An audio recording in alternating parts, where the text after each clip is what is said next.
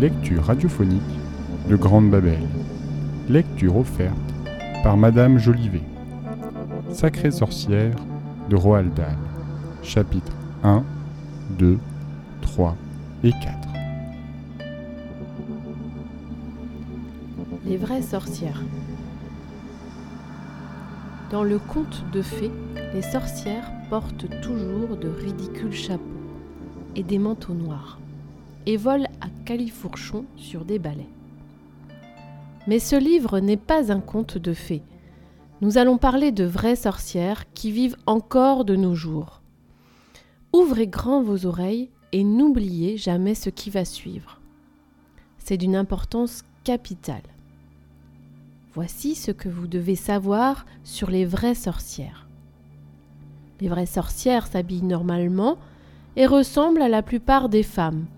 Elles vivent dans des maisons qui n'ont rien d'extraordinaire et elles exercent des métiers tout à fait courants.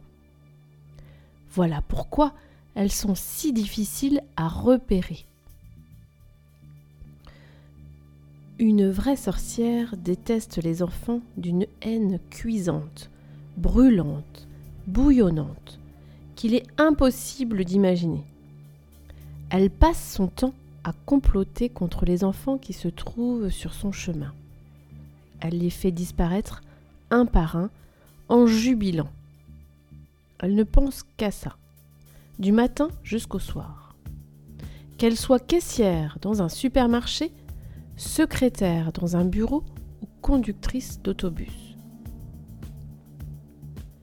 Son esprit est toujours occupé à comploter et conspirer, mijoter et mitonner, finasser et fignoler des projets sanglants.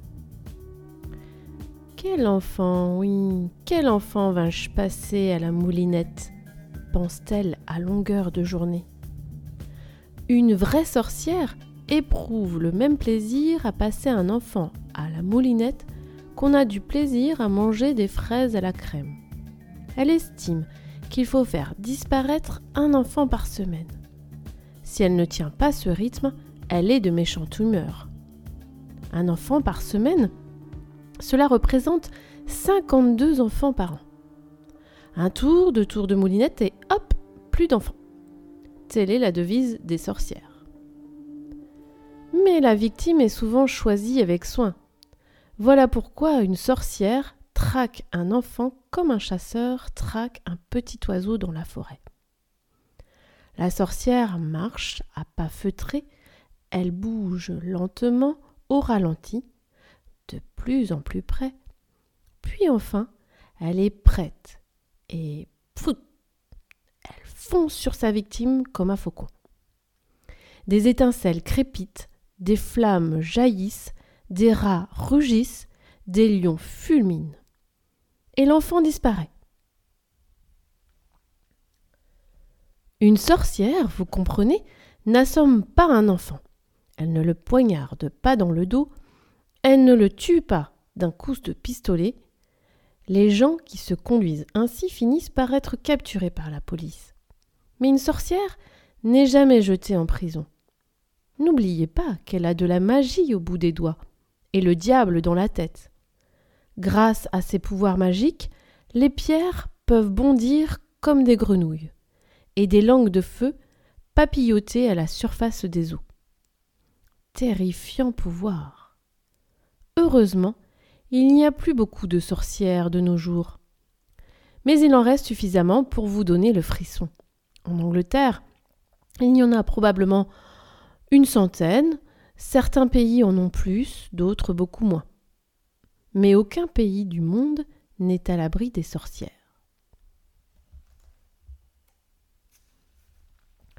Une sorcière, c'est toujours une femme. Je ne veux pas dire du mal des femmes, la plupart sont adorables. Mais le fait est que les sorcières sont toujours des femmes, et jamais des hommes.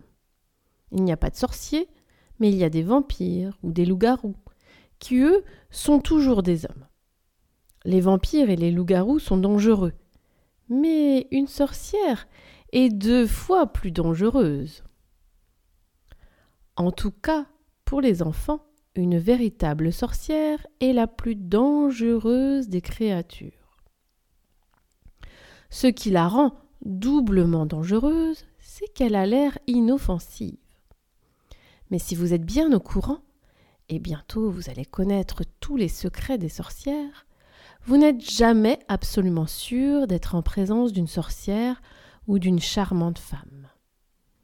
Si un tigre pouvait se transformer en un gros chien qui remue la queue, vous iriez certainement lui caresser le museau. Et vous seriez le festin du tigre. C'est pareil avec les sorcières, car elles ressemblent toutes à des femmes gentilles. Veuillez regarder le dessin. Laquelle de ces deux femmes est une sorcière? Question difficile. Et pourtant, tous les enfants devraient pouvoir répondre sans hésitation. Maintenant, vous savez que votre voisine du palier peut être une sorcière. Ou bien la dame aux yeux brillants, assise en face de vous dans le bus ce matin. Ou même cette femme au sourire éblouissant qui vous a offert un bonbon au retour de l'école. Ou encore, et ceci va vous faire sursauter, votre charmante institutrice qui vous lit ce passage en ce moment même. Regardez-la attentivement. Elle sourit sûrement, comme si c'était absurde. Mais ne vous laissez pas embobiner. Elle est très, elle est très habile. Je ne suis pas, bien sûr, mais pas du tout en train d'affirmer que votre maîtresse est une sorcière. Tout ce que je dis, c'est qu'elle peut en être une. Incroyable, mais impossible. Oh, si seulement il y avait un moyen de reconnaître à coup sûr une sorcière, alors c'est elle qui passerait à la moulinette.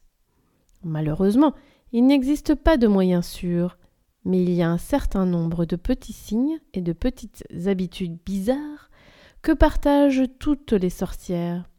Si vous les connaissez, alors vous pourrez échapper à la moulinette pendant qu'il n'est encore temps.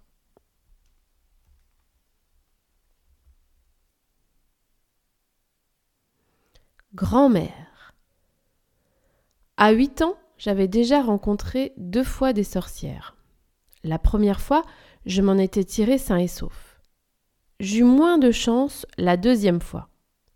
Lorsque vous lirez ce qui m'arriva, vous pousserez sans doute des cris d'effroi. Mais il faut dire toute la vérité, même si elle est horrible. Enfin, je vis toujours et je peux vous parler, même si je ne suis plus ce que j'étais, et cela je le dois à ma merveilleuse grand-mère. Grand-mère était norvégienne, et les Norvégiens connaissent bien les sorcières. Avec ses sombres forêts et ses montagnes enneigées. La Norvège est le pays natal des premières sorcières. Mes parents étaient également norvégiens, mais comme mon père travaillait en Angleterre, c'est là que je suis née et que je suis à l'école, allée à l'école pour la première fois. À Noël et en été, nous revenions voir grand-mère en Norvège. La vieille dame, si je me souviens bien, était la seule parente qui nous restait.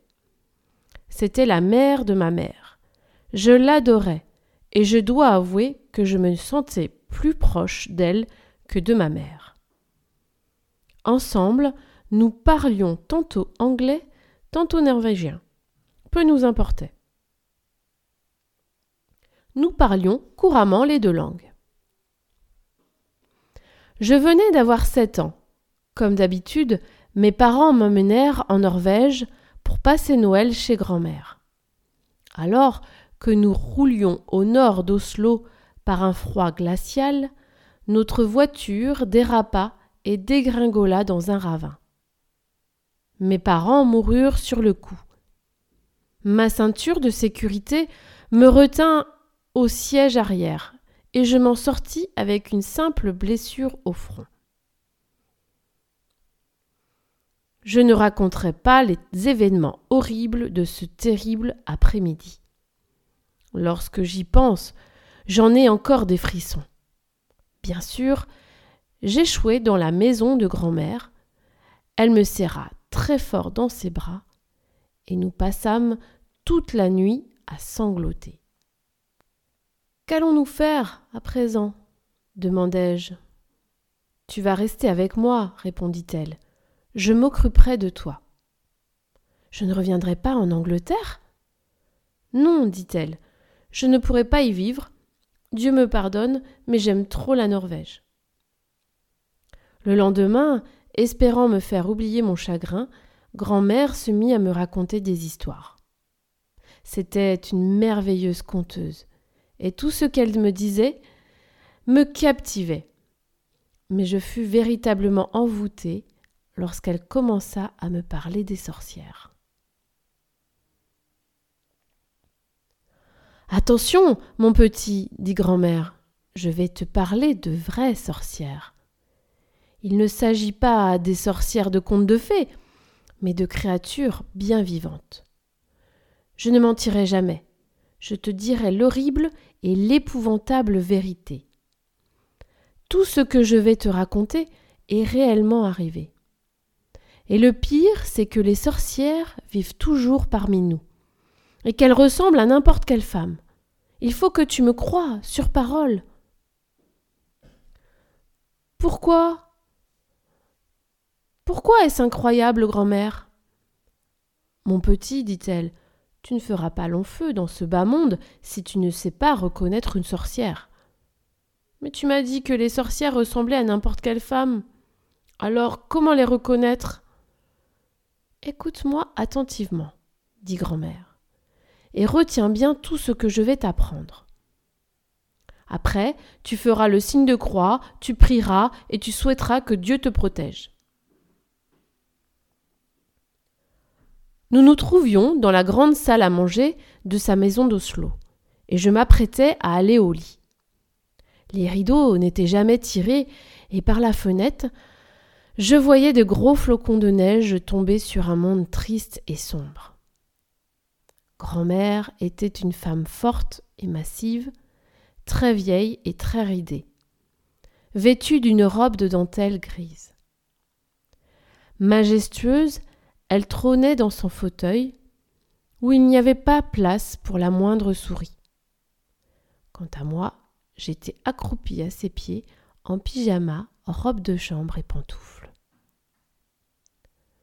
Tu jures que tu ne vas pas te moquer de moi, grand-mère Écoute, dit-elle, j'ai connu cinq enfants. Oui, cinq enfants qui ont disparu de cette terre et qu'on n'a plus jamais revus. Un coup des sorcières. Tu essaies de me faire peur, m'écriai-je. Tout ce que je veux, dit-elle, c'est que tu ne disparaisses pas, toi aussi. Je t'aime et je veux que tu restes avec moi. Parle-moi des, enfants qui ont disparu, demandai-je. C'était la seule grand-mère que j'ai connue qui fumait le cigare. Elle en alluma un, un long cigare noir qui sentait le caoutchouc brûlé. La première enfant, commença-t-elle, s'appelait Rangild Hansen. Rangild était une petite fille de huit ans. Un jour, elle jouait sur la pelouse avec sa petite sœur. Leur mère, qui préparait du pain dans la cuisine, sortit pour respirer un peu. Où est Rangild demanda-t-elle. Elle est partie avec la grande dame, répondit la petite sœur. Quelle grande dame? demanda la mère. La grande dame aux gants blancs, répondit la petite sœur. Elle a pris Rangild par la main et l'a emmené avec elle.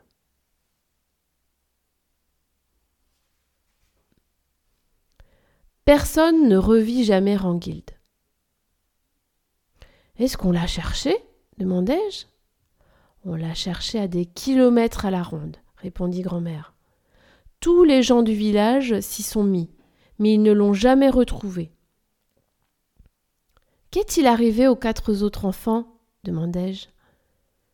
Ils ont disparu, tout comme Rangild. Avant chaque disparition, une étrange dame rôdait devant la maison. Mais comment ont-ils disparu, grand-mère? La seconde disparition fut fort curieuse. Les Christiansen vivaient à Hommel. Et dans leur salle à manger, il y avait une vieille peinture à l'huile dont ils étaient très fiers. Le tableau représentait des canards dans une cour devant une ferme. À part cette flopée de canards, il n'y avait aucun personnage. C'était un grand et beau tableau. Eh bien, un jour, leur fille, Solveig, revint de l'école en croquant une pomme. Elle dit qu'une gentille dame la lui avait donnée dans la rue. Le lendemain matin, la petite Solveig n'était plus dans son lit. Ses parents la cherchèrent partout, en vain. Puis soudain, le père s'écria. Je l'ai trouvée. Solveig donne à manger au canard. Il désignait le tableau, et en effet, Solveig s'y trouvait. Dans la cour de la ferme, elle faisait le geste de jeter du pain au canard. Le père courut vers le tableau et le toucha. Mais cela ne servit à rien. La petite fille faisait partie du tableau. Elle était peinte sur la toile. L'as-tu vu ce tableau, grand-mère? Plusieurs fois. Et le plus curieux, c'est que la petite Solveig changeait chaque jour de place. Une fois, elle regardait par la fenêtre de la ferme, une autre fois, elle se tenait sur le côté gauche du tableau, un canard dans les bras. L'as-tu vu changer de place, grand-mère? Non, ça, personne ne l'a vu. Quand elle donnait à manger au canard ou qu'elle regardait par la fenêtre, elle ne bougeait pas. Ce n'était qu'un petit personnage peint à l'huile. Et de plus, elle grandissait avec les années. Dix ans plus tard, la petite fille était devenue une jeune fille. Trente ans plus tard, c'était une femme mûre. Cinquante-quatre ans plus tard, elle disparut du tableau. Elle était morte, grand-mère? Sait-on jamais Il se passe de si mystérieux événements dans le monde des sorcières. Qu'est-il arrivé au troisième enfant, grand-mère? La troisième s'appelait Birgit Svensson. Elle vivait en face de ma maison. Un jour, des plumes se sont mis à lui pousser sur le corps.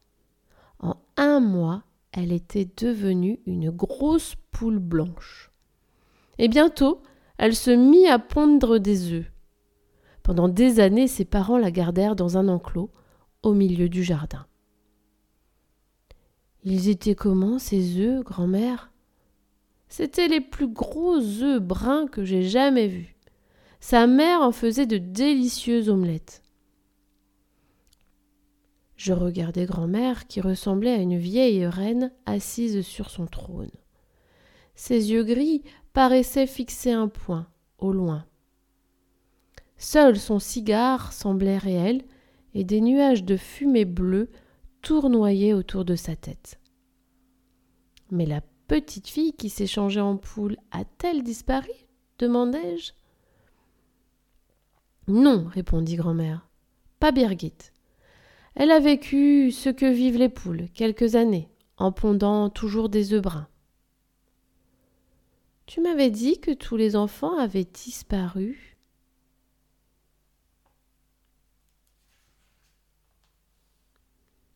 Je me suis trompée, répliqua grand-mère. Je suis vieille et je perds la mémoire. Qu'est-il arrivé au quatrième enfant, grand-mère? Le quatrième était un garçon nommé Harald. Un matin, il se réveilla avec la peau toute jaune, dure et craquelée, comme une vieille noix. Et le soir, il s'était changé en pierre. En pierre? répétai-je, étonné. En granit, dit grand-mère. Je t'emmènerai le voir si tu veux. Ses parents le gardent toujours à la maison. Harald est une petite statue qu'on a placée dans le vestibule. Les visiteurs accrochent leur parapluie à son bras. Bien que très jeune, je n'étais pas prêt à gober n'importe quoi. Mes grands-mères parlaient avec conviction. Sérieusement, sans jamais sourire, sans un éclair de malice dans les yeux. Aussi commençais-je à être ébranlé? Continue, grand-mère. Tu m'as dit qu'ils étaient cinq. Qu'est-il arrivé au dernier? Veux-tu tirer une bouffée de mon cigare? Je n'ai que sept ans, grand-mère. Aucune importance, dit-elle. Si tu fumes le cigare, tu ne prendras jamais froid. Et le cinquième enfant répétai-je. Le cinquième, marmonna-t-elle, en mâchonnant le bout de son cigare, comme si elle grignotait une délicieuse asperge. Ce fut un cas très intéressant. Un enfant de neuf ans, nommé Leif, passait ses grandes vacances avec toute sa famille dans un fjord. Après avoir pique-niqué, ses parents se mirent à nager entre les rochers et le jeune Leif plongea. Son père, qui l'observait, remarqua qu'il restait sous l'eau plus longtemps que d'habitude. Quand, enfin, il revint à la surface, Leif était devenu un marsouin. Non, c'est pas vrai, m'écriai-je. C'était un ravissant petit marsouin extrêmement amical. Il a été transformé en marsouin, dis-je. Absolument, répondit grand-mère. Je connaissais bien sa mère. Elle me raconta que Leif, le marsouin, resta tout l'après-midi avec sa famille et qu'il promena ses sœurs et ses frères à cheval sur son dos. Ce fut un moment merveilleux. Puis Leif fit au revoir en agitant la nageoire et s'éloigna. On ne l'a plus jamais revu. Mais comment sa famille savait-elle que le marsouin était Leif? Parce qu'il parlait, répondit grand-mère. Il riait et plaisantait avec eux tout le temps. Ça a dû faire un drame dans la famille. Pas vraiment, dit grand-mère. Rappelle-toi que nous avons l'habitude de ce genre d'événements en Norvège. Les sorcières sont parmi nous. Il y en a probablement une dans la rue en ce moment. C'est l'heure d'aller au lit. Une sorcière pourrait-elle entrer dans ma chambre par la fenêtre? demandai-je, frissonnant un peu. Non, répondit grand-mère. Une sorcière ne fera jamais des choses aussi stupides que de grimper le long des gouttières et pénétrer chez les gens par effraction.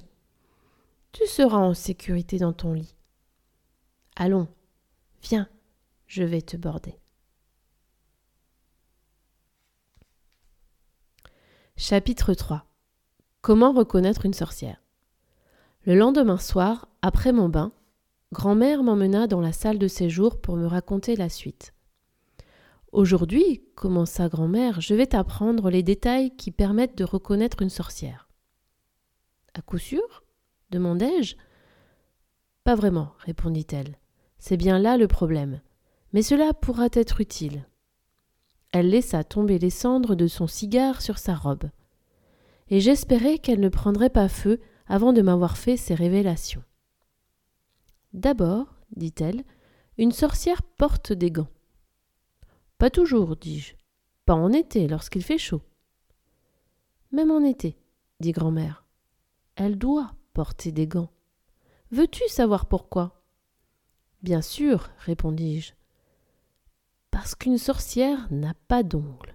Elle a des griffes, comme un chat, et elle porte des gants pour les cacher. Remarque que beaucoup de femmes portent des gants, surtout en hiver. Donc, ce détail est insuffisant. Maman portait des gants, dis-je. Pas à la maison, dit grand-mère. Les sorcières portent des gants même chez elles. Elles ne les enlèvent que pour aller dormir. Comment sais-tu tout ça, grand-mère? Ne m'interromps pas sans cesse, dit-elle. Écoute-moi jusqu'au bout. Ensuite, une sorcière est toujours chauve. Chauve? m'exclamai-je. Chauve comme un œuf, poursuivit grand-mère. Quel choc Une femme chauve, cela ne court pas les rues. Pourquoi sont-elles chauves, grand-mère? Ne me demande pas pourquoi, répliqua-t-elle. Mais tu peux me croire, aucun cheveu ne pousse sur la tête d'une sorcière.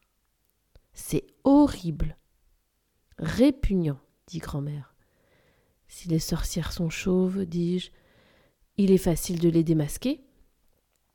Pas du tout, répliqua grand-mère. Une sorcière porte toujours une perruque, une perruque de première qualité. Il est à peu près impossible de distinguer sa perruque de véritables cheveux, à moins de lui tirer les cheveux. C'est ce que je ferai. Ne sois pas idiot, dit grand-mère. Tu ne peux pas tirer les cheveux de toutes les femmes que tu rencontres, même si elles portent des gants. Essaie, et tu verras ce qui t'arrivera.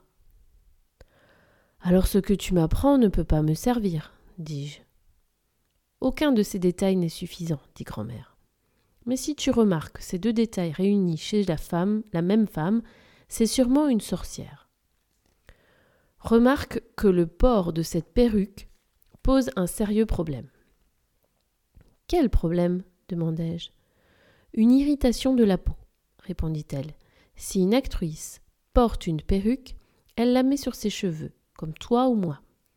Mais une sorcière pose directement sa perruque, sa perruque sur son cuir chevelu. Le dessous d'une perruque est toujours rugueux, ce qui donne une affreuse démangeaison. Les sorcières appellent cela la gratouille de la perruque. Et il ne s'agit pas d'une mince gratouillette. Y a-t-il d'autres trucs pour reconnaître une sorcière? Oui, répondit grand-mère. Observe les narines. Les sorcières ont des narines plus larges que la plupart des gens. Le bord de leurs narines est rose et recourbé, comme celui d'une coquille Saint-Jacques. Pourquoi ont-elles de si larges narines? demandai-je. Pour mieux sentir, répondit grand-mère. Une sorcière a un flair stupéfiant. Elle peut flairer un enfant qui se trouve de l'autre côté de la rue, en pleine nuit. Elle ne pourrait pas me sentir, dis-je. Je viens de prendre un bain. Détrompe-toi, s'écria grand-mère. Un enfant propre sent horriblement mauvais pour une sorcière. Plus tu es sale, moins elle te sent absurde. Mais pourtant vrai, dit grand-mère. Ce n'est pas la saleté que sent la sorcière, mais la propreté. L'odeur de la peau d'un enfant dégoûte la sorcière. Cette odeur suinte par vagues. Ces vagues puantes, comme disent les sorcières, flottent dans l'air et viennent frapper leurs narines comme une gifle, ce qui les fait tituber. Écoute-moi, grand-mère, ne m'interromps pas, dit-elle. C'est ainsi. Si tu ne t'es pas lavé pendant une semaine, ta peau est sale. Alors, évidemment, les vagues puantes ne suintent pas avec autant de force. Je ne prendrai plus de bain, décidai-je aussitôt. N'en prends pas trop souvent, dit grand-mère. Un bain par mois, c'est bien suffisant pour un enfant. C'est à ces moments-là que j'aimais le plus grand-mère. Grand-mère, dis-je, s'il fait nuit noire, Comment une sorcière sent-elle la différence entre une grande personne et un enfant? Parce que la peau des adultes ne sent pas mauvais, répondit-elle. Seulement la peau des enfants. Mais moi, est-ce que j'en peste? Pour moi, répondit grand-mère. Pour moi, tu sens la fraise à la crème. Mais pour une sorcière, ton odeur est dégoûtante. Qu'est-ce que je sens? demandai-je. Le caca de chien, répondit grand-mère. Le caca de chien? criai-je, complètement abasourdi. Mais ce n'est pas vrai. Il y a pire, ajouta grand-mère, avec une pointe de malice. Pour une sorcière, tu sens le caca de chien tout fumant. C'est archi faux, m'écriai-je. Je ne sens pas le caca de chien, fumant ou non. C'est un fait, dit grand-mère, inutile d'en discuter. J'étais révoltée. Je n'arrivais pas à croire ce que venait d'affirmer grand-mère. Si tu vois une femme se boucher le nez en te croisant dans la rue, ajouta-t-elle, C'est sûrement une sorcière. Dis-moi vite un autre détail pour repérer une sorcière, demandai-je, voulant changer de sujet. Les yeux, dit grand-mère. Observe bien les yeux. Les yeux d'une sorcière sont différents des tiens ou des miens. Regarde bien la pupille toujours noire chez les gens. La pupille d'une sorcière sera colorée et tu y verras danser des flammes et des glaçons. De quoi te donner des frissons. Grand-mère, satisfaite, s'enfonça dans son fauteuil et rejeta une bouffée de son cigare qui empestait. Moi j'étais assis à ses pieds, la regardant fascinée. Elle ne souriait pas, elle avait l'air très sérieuse. Y a-t-il d'autres détails? demandai-je. Oui, bien sûr, dit grand-mère. Tu ne sembles pas très bien comprendre que les sorcières ne sont pas de vraies femmes. Elles ressemblent à des femmes, elles parlent comme des femmes, elles agissent comme des femmes, mais ce, ce ne sont pas des femmes. En réalité, ce sont des créatures d'une autre espèce. Ce sont des démons déguisés en femmes. Voilà pourquoi elles ont des griffes, des crânes chauves, des grandes narines et des yeux de glace et de feu. Elles doivent cacher tout cela pour se faire passer pour des femmes. Y a-t-il d'autres trucs pour les démasquer, grand-mère? répétai-je. Les pieds, dit-elle. Elles n'ont pas d'orteils. Pas d'orteils m'écriai-je. Mais qu'est-ce qu'elles ont à la place? Rien, répondit grand-mère. Elles ont des pieds au bout carré, sans orteils. Marchent-elles avec difficulté? demandai-je. Un peu, répondit grand-mère. Elles ont quelques problèmes avec les chaussures. Toutes les femmes aiment porter des petits souliers pointus. Mais une sorcière dont les pieds sont très larges et carrés éprouve un véritable calvaire pour se chausser. Pourquoi ne portent-elles pas des souliers confortables au bout carré? Elles n'osent pas, répondit grand-mère. De même qu'elles cachent leur calvitie sous des perruques, les sorcières cachent leurs pieds carrés dans de jolies chaussures pointues. Ce doit être terriblement inconfortable, dis-je. Extrêmement inconfortable, dit grand-mère. Mais elles les portent quand même. Donc ce détail-là ne m'aidera pas à reconnaître une sorcière, dis-je. En effet, soupira grand-mère. Tu peux, si tu es très attentif, reconnaître une sorcière parce qu'elle boite légèrement. Est-ce qu'il y a d'autres détails, grand-mère? Oui, il y a un détail de plus, répondit grand-mère. Un dernier détail. La salive d'une sorcière est bleue. Bleue? m'écriai-je. C'est impossible. Aucune salive, salive n'est bleue. Bleu myrtille, précisa-t-elle. C'est absurde, absurde, grand-mère. Aucune femme n'a la salive bleue myrtille. Si, les sorcières, répliqua-t-elle. Bleu comme de l'encre demandai-je. Exactement, dit-elle. Elles utilisent des porte-plumes et elles n'ont qu'à lécher la plume pour écrire. Si une sorcière me parlait, je pourrais voir cette salive bleue, grand-mère, oui ou non Seulement si tu regardes attentivement, répondit-elle, très attentivement. Tu pourrais voir un peu de bleu sur leurs dents. Mais cela ne se voit presque pas. Et si elles crachent demandai-je. Les sorcières ne crachent jamais, répondit grand-mère. Elles n'osent pas. Je ne pouvais pas croire que grand-mère était en train de me raconter des bobards. Elle allait à la messe tous les matins et récitait le bénédicité avant chaque repas. Une personne si chrétienne ne ment jamais. Je finissais par croire tout ce qu'elle m'avait appris mot pour mot. Voilà, dit grand-mère, c'est tout ce que je peux te donner comme renseignement sur les sorcières. Cela t'aidera un peu. On ne peut jamais être absolument sûr qu'une femme n'est pas une sorcière, juste au premier coup d'œil. Mais si une femme porte des gants et une perruque, si elle a des grandes narines et des yeux de glace et de feu, et si ses dents sont légèrement teintées de bleu, alors file à l'autre bout du monde.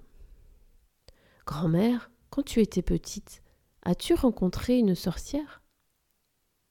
Une fois, dit grand-mère, rien qu'une fois. Et qu'est-il arrivé? Hum, Je ne veux pas te le dire, répondit grand-mère. Cela t'effraierait et te donnerait des cauchemars. S'il te plaît, raconte-moi, priai-je.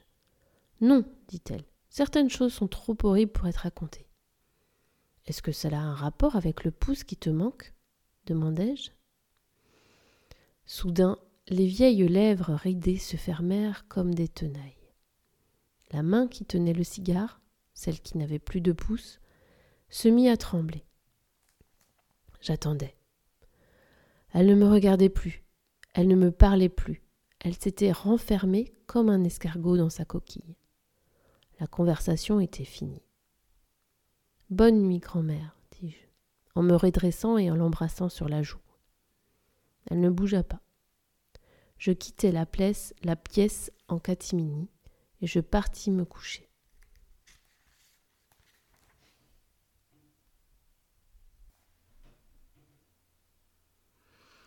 Chapitre 4 La grandissime sorcière. Le lendemain, un homme vêtu de noir, une serviette de cuir à la main, se présenta chez grand-mère. Il eut une longue conversation avec elle, dans la salle à manger. Je n'eus pas le droit d'entrer. Mais après le départ de l'homme, grand-mère s'approcha lentement de moi, l'air attristé. Le notaire m'a lu le testament de ton père, dit-elle. Qu'est-ce qu'un testament? demandai-je.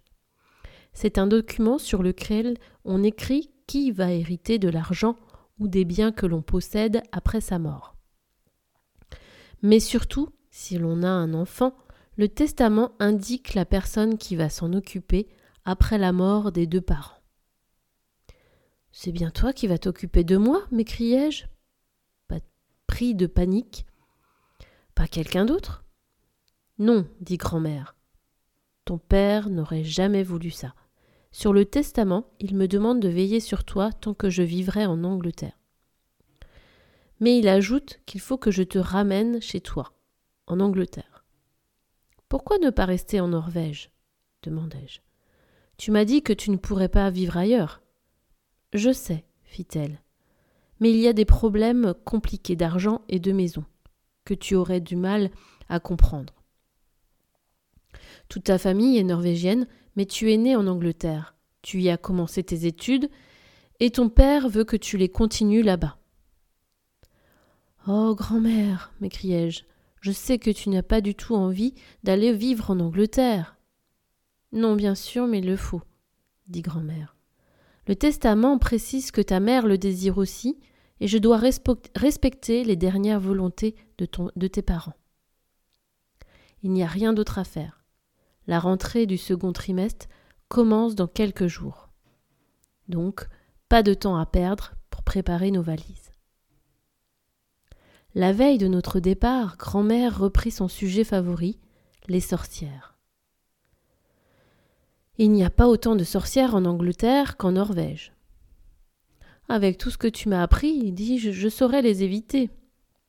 Je l'espère, soupira grand-mère car les sorcières anglaises sont les plus méchantes du monde. Tandis qu'elle fumait son cigare nauséabond, je regardais la main au pouce manquant. Je ne pouvais pas m'en empêcher, cela me fascinait.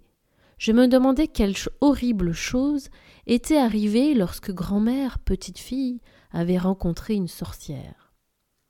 Cela avait dû être absolument épouvantable. Sinon, elle me l'aurait raconté. J'essayais de deviner. Lui avait-on dévissé le pouce? Avait-elle été obligée de le fourrer dans le bec d'une bouilloire? Ou lui avait-on arraché le pouce comme on arrache une dent? Dis-moi, grand-mère, pourquoi ces sorcières anglaises sont-elles les plus méchantes au monde? demandai-je. Eh bien, fit-elle en rejetant une bouffée de son cigare, leur tour favori est de préparer des poudres pour changer les enfants en animaux dégoûtants.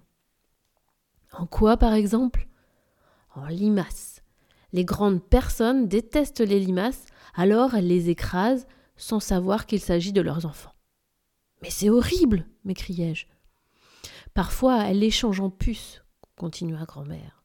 Et les mères, sans savoir ce qu'elles font, bombardent leurs enfants d'insecticides. Et adieu. Tu m'inquiètes, grand-mère. Je ne veux pas retourner en Angleterre. J'ai connu des sorcières anglaises, poursuivit-elle, qui transformaient des enfants en faisans. Le jour de l'ouverture de la chasse, elle libérait les faisans dans les forêts. Ouille Et les faisans se faisaient tuer? Évidemment, affirma grand-mère. Ensuite, on les plumait, on les tournait à la broche et l'on s'en régalait au dîner. Je m'imaginais transformé en faisant, volant, fuyant désespérément les chasseurs, plongeant, tournant, évitant les balles qui explosaient autour de moi. Oui, continua grand-mère. Les sorcières anglaises adorent regarder les grandes personnes se débarrasser de, de leurs propres enfants. Mais je ne veux plus aller en Angleterre, grand-mère. Je te comprends, mon petit, mais il faut respecter les dernières volontés de tes parents. Est-ce que les sorcières sont différentes d'un pays à l'autre? Complètement différentes, répondit grand-mère. Mais je ne connais pas bien ce qui se passe dans certains pays. Connais-tu les sorcières d'Amérique? demandai-je. Hmm, pas vraiment, répondit-elle. Mais on raconte que là-bas, les sorcières américaines arrivent à faire manger leurs bébés aux parents. Oh, c'est incroyable m'exclamai-je. C'est un bruit qui court, dit-elle. Comment peuvent-elles y arriver? demandai-je. En transformant les bébés en hot dog, répondit grand-mère. Ce n'est pas bien difficile pour une sorcière. Est-ce que chaque pays a des sorcières? Oui, dit grand-mère. Là où il y a des gens, il y a des sorcières. Il existe même une société secrète de sorcières dans chaque pays. Et elles se connaissent toutes Non, dit grand-mère. Une sorcière ne connaît que les sorcières de son pays il lui est interdit de communiquer avec l'étranger. Mais toutes les sorcières d'Angleterre se connaissent bien et sont amies. Elles se téléphonent, échangent des recettes abominables. Dieu sait de quoi elles peuvent parler. Cela me, me rend malade d'y penser. Assis par terre, je regardais grand-mère. Elle écrasa son mégot dans le cendrier et plia les mains sur son ventre. Une fois par an, reprit-elle, les sorcières de tous les pays se réunissent en secret pour écouter la conférence de la plus grande sorcière du monde, la grandissime sorcière. La grandissime sorcière répétai-je, étonnée. C'est leur chef, répondit grand-mère. La grandissime sorcière est toute puissante et sans pitié. Toutes les sorcières sont paralysées de peur en face d'elle. Elle ne voit la grandissime sorcière qu'une fois par an au cours de cette conférence qui doit déclencher l'enthousiasme et raviver les ardeurs. La grandissime sorcière voyage de pays en pays pour donner des consignes partout. Où se réunissent-elles, grand-mère? Il court toutes sortes de bruits, répondit grand-mère. On raconte qu'elle loue des chambres dans des hôtels modernes possédant des salles de conférence, comme n'importe quelles associations de femmes. Il paraît qu'il se passe de drôles de choses dans ces hôtels. Les lits ne sont jamais défaits. Il y a des traces de brûlures sur les tapis, des crapauds dans les baignoires. Et un jour, un cuisinier trouva un bébé crocodile qui nageait dans sa soupe. Grand-mère tira une autre bouffée de son cigare et aspira profondément. Habite la grandissime sorcière demandai-je. Personne ne le sait, répondit grand-mère. Sinon on pourrait facilement la détruire. Des sorciérologues du monde entier ont passé leur vie à essayer de découvrir son quartier général. Qu'est-ce qu'une sorciérologue? Une personne qui étudie les sorcières, répondit grand-mère. Es-tu sorciérologue toi-même, grand-mère? Oui, mon petit, mais en retraite. Je suis beaucoup trop vieille pour continuer la tâche. Mais dans ma jeunesse, j'ai parcouru le monde pour dénicher la grandissime sorcière. Je n'ai jamais réussi. Est-elle riche demandai-je. La grandissime sorcière roule sur l'or, répondit grand-mère. Il paraît qu'elle a une imprimerie clandestine qui fabrique des billets de banque. Après tout, les billets ne sont que des bouts de papier avec des dessins. Si l'on a l'imprimerie et le papier, on peut tout comme les banques d'État fabriquer de faux billets aussi vrais que les vrais. À mon avis, la grandissime sorcière doit fabriquer tous les billets qu'elle veut et les distribuer aux sorcières. Même des billets étrangers demandai-je? Cette imprimerie peut fabriquer des billets chinois si la grandissime sorcière le veut bien. Il lui suffit d'appuyer sur le bon bouton. Mais, dis-je, puisque personne n'a jamais vu cette grandissime sorcière, comment peux-tu être sûr qu'elle existe? Personne n'a vu le diable, dit grand-mère en me regardant sévèrement. Pourtant, nous savons bien qu'il existe. Le lendemain, nous prenions un bateau à destination de l'Angleterre. Bientôt, je me retrouvai dans notre vieille maison familiale du Kent, seule avec grand-mère.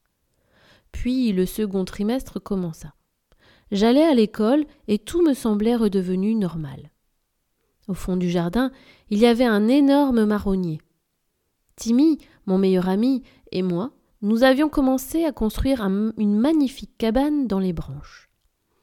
Nous ne travaillions que les week-ends, mais tout avançait à merveille. D'abord, nous avions fabriqué le plancher en clouant de larges planches sur deux branches. En un mois, le plancher était terminé. Puis nous avions construit une balustrade en bois et il ne nous restait plus qu'à faire le toit. C'était le plus difficile. Un samedi après-midi, alors que Timmy avait la grippe, je décidai d'attaquer le toit, moi tout seul.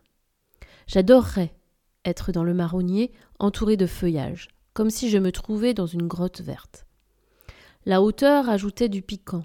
Grand-mère m'avait averti que je risquais de tomber et de me casser la jambe. Quand je jetais un coup d'œil en bas, un frisson de vertige me parcourait l'échine. Je clouai la première planche du, du toit lorsque, soudain du coin de l'œil, j'aperçus une femme dans le jardin. Elle me souriait de façon bizarre. Quand les gens sourient, leurs lèvres s'étirent de chaque côté. Les lèvres de cette femme s'étiraient en hauteur, découvrant ses dents de devant et des gencives rouges comme de la viande crue. C'est toujours agaçant de se rendre compte qu'on est observé, lorsqu'on se croit seul. Et puis, que fabriquait cet inconnu dans notre jardin? Je remarquai qu'elle portait un petit chapeau noir et que ses gants noirs lui remontaient jusqu'au coude. Des gants. Elle portait des gants. Mon sang se glaça. Je t'apporte un cadeau, dit l'étrange inconnu en me souriant toujours. Je ne dis rien. Descends de cet arbre, petit garçon, continua-t-elle, et je te donnerai un cadeau extraordinaire. Elle avait une voix de crécelle, comme si sa gorge était tapissée de punaises. Toujours souriant affreusement, la femme introduisit lentement sa main gantée dans son sac et en sortit un petit serpent vert et scintillant qu'elle tendit dans ma direction. Il est apprivoisé, dit-elle. Le serpent s'enroula autour de son bras. Si tu descends, je te le donne, poursuit-elle. Au secours, grand-mère, pensai-je. Pris de panique, je laissai tomber le marteau et grimpai dans le marronnier comme un singe. Arrivé au sommet, je grelottais de peur. Je ne voyais plus la femme. Le feuillage me cachait d'elle. Je restai perché là-haut, immobile, pendant des heures, jusqu'à la tombée de la nuit. Enfin, j'entendis grand-mère m'appeler. J'arrive hurlai-je. Viens tout de suite, cria-t-elle. Il est déjà neuf heures. Grand-mère, est-ce que la femme est partie? Quelle femme répliqua grand-mère. La femme aux gants noirs. Il y eut un grand silence. Grand-mère n'arrivait plus à parler, comme si elle avait reçu un choc. Grand-mère, où es-tu? hurlai-je affolé. Est-elle partie, la femme aux gants noirs Oui, cette femme est partie, répondit enfin grand-mère. Je suis là et je te protège. Tu peux descendre. Je descendis dans mon marronnier en tremblant. Grand-mère me prit dans ses bras. J'ai vu une sorcière, dis-je. Entre, fit-elle. Tu seras en sécurité avec moi à la maison. Elle me prépara un bon chocolat chaud et bien sucré. Raconte-moi tout, dit-elle. À la fin de mon histoire, grand-mère frissonnait. Sa, figure était couleur de cendre et je la vis jeter un coup d'œil sur sa main sans pouce. Tu sais ce que cela signifie, dit-elle. Il y a une sorcière dans notre quartier. Désormais je t'accompagnerai à l'école. Crois-tu qu'elle m'en veuille spécialement? demandai-je. Non, je ne crois pas, répondit grand-mère. Après cette mésaventure, je devins un garçon très méfiant. Si je me promenais seul dans la rue et qu'une femme portait des gants s'approchait de moi, je changeais aussitôt de trottoir. Et comme il fit très froid durant tout le mois, presque tout le monde portait des gants. Fort curieusement, je ne revis plus jamais la femme aux gants noirs et au serpent vert. Ce fut ma première sorcière, mais pas ma dernière.